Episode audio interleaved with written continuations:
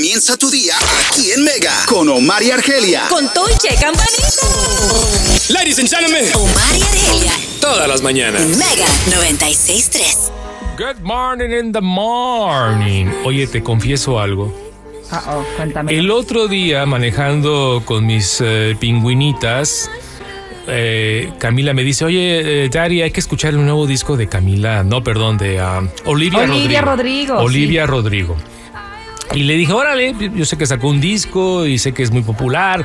El otro día la vimos en los VMAs con una presentación un poco rara, Ah, pero... sí, ¿verdad? Pero Yo su sí me asusté. Sí, pero su disco salió número uno en el Top 200, una cosa impresionante. Wow. Ok. Entonces empezamos a escuchar las canciones y, y- y me, me llamó mucho, mucho la atención de que la chava tiene muchas canciones explícitas, con malas palabras. Yes, yes, I agree. Y yo le- les dije a las chicas, ¿cuál es la necesidad de estas canciones que son así de, de, de rompecorazones y de ah, Sí. me, me corto las venas, ¿no? De mucha emoción, mucho Sí. sentimiento. ¿Cuál es la necesidad de que esta chavita le ponga tantas malas palabras?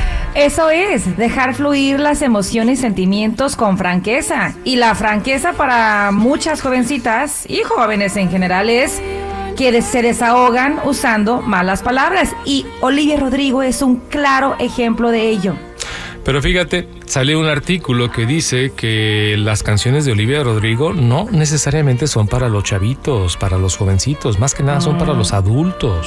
Sí, sí. que nos podemos relacionar con sus canciones. Yo no me Yes. relaciono con sus canciones, ella no me está cantando a mí, pero yo ya soy un chaborruco de 50 años. Pero te lleva y te transporta a lo que fue en tu juventud. Esa es la magia de Olivia Rodrigo y de hecho también de Taylor Swift, ¿no? Que antes en nuestra época una chavita sacaba una canción y nada más los jóvenes comprábamos o consumíamos esa música. Aquí el fenómeno es que los adultos, ya más maduros como tú y como yo, Estamos consumiendo música de chavitas porque nos recuerda, nos lleva a nuestra adolescencia. Es nostalgia, babe. Es, es literalmente Sí. nostalgia pura. Ahora, yo ya me di por vencido, voy a ser honesto y lo digo públicamente. Yo, Dilo.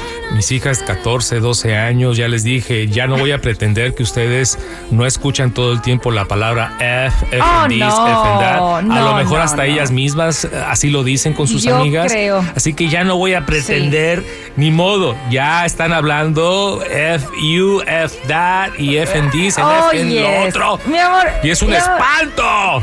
Acuérdate de tu juventud. Seguramente en casa tú no decías las malas palabras frente a mamá y papá, pero en la escuela, en la calle, con los amigos en la cuadra, era un vocabulario folclórico. Argelia, no sé de quién estás hablando. Yo jamás en la vida. De hecho, Bueno. más adelante hay que hablar de eso. Los niños, dejarlos decir malas palabras o no, porque aparentemente hay que dejarlos. Quizás hay un beneficio. La pregunta es, ¿a qué edad comenzaste a decir groserías frente a tus papás? Ah, te iba a preguntar que si en mi mente y en silencio. Porque Bueno. en mi mente y en silencio desde que tenía uso de razón. Te lo digo desde ya. Mira, yo tengo ya 50 años y yo todavía no puedo decir una mala palabra frente a mi madre. No puedo. Ah, yo tampoco. No, yo y mi mamá. Igual acá, mi mamá nunca de los nunca, jamás de los jamases, ha escuchado una mala palabra de mí enojada. Quizás en un mundial, de repente, sí se me ha salido dos, tres, pero estamos todos en bolita y, en- y con el tequilita y se vale. Una vez, una vez. Sí, un viva sí una- México, Cuarones, algo así, Ándale, ¿no? nene? La ándale. emoción te gana. Sí. Ahora, a mi madre le- se le salen cada rato, ¿eh? A mi A madre. mi, uy, a mi mamá también. ¿Tú has escuchado a mi mamá? Oh, no, ¿Tú has bueno. escuchado a mi mamá? mamá cada rato la mando al baño. ah, La sí, regaña, a Omar regaña a mi mamá. Oye, nene, una vez dije una mala palabra frente a mi papá. Una vez. Y él me dijo, hijo, este, por favor no me hables así. Y ahí quedó. Ahí quedó, ya con Nunca eso. más. Nunca más. No, a mí me hubieran sacado el cinto, ¿eh? De Sí. verdad te lo digo. Me Ah, lo hubieran sacado. Pero es como que hipocresía, porque si los papás Sí. hablan muy, pero muy Sí. folclóricos con tanta mala palabra. Qué y- ejemplo, y que- Y luego, ¿cómo no quieres que tu hijo no lo hagan? Si el ejemplo es- está en casa, entonces. es y cuando lo hacen, ironía. pum, sacan el cinto, no se vale. Esa es la gran ironía de la vida, que hay papás que prohíben que sus hijos digan malas palabras cuando en casa es el ambiente. Y de hecho, estoy leyendo aquí un estudio que dice la experta que le deberíamos de dejar a nuestros hijos decir groserías porque es una manera de desahogo que sí funciona en el momento, pero ¿qué pasa? Que hay que saber cómo y cuándo dejar que nuestros niños, según la experta, diga las malas palabras. Porque si, si ustedes se acuerdan, mamá prohíbe.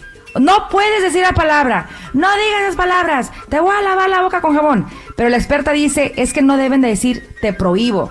Debes de decirle a tus hijos, mira, esa palabra no se usa en esta casa. ¿Por qué?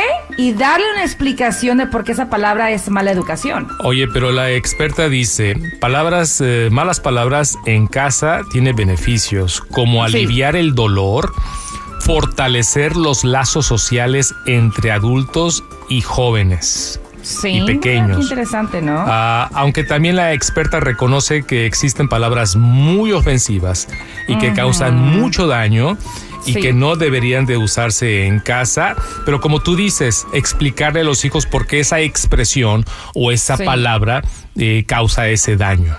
Es que tiene razón la experta. Hay de palabras a palabrotas. Hay unas palabras que yo jamás en la vida me atrevería a pronunciar. Pero hay dos que sí son mis favoritas, que las pronuncio en mi mente a cada rato y en mi carro cuando estoy sola. Oye, ¿y has pensado estas malas palabras conmigo cuando te enojas conmigo? Fíjate que no, babe. F Te, mentiría. F my no, husband.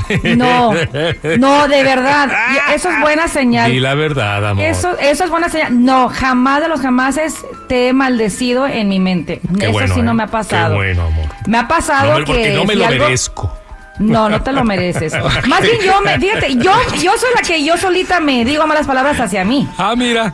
Nene. De verdad. Masoquista Yo soy- nos salió Argelia. Yo soy masoquista. Todos somos así, todos somos así. Bueno, Yes. vamos a continuar. Ahí está, chicos. Esta experta dice que es importante que, que los niños se expresen, pero cuando dicen malas palabras, trata de explicarles qué es lo que están diciendo para que ellos también lo, lo entiendan y lo valoren y no solamente lo digan por decir.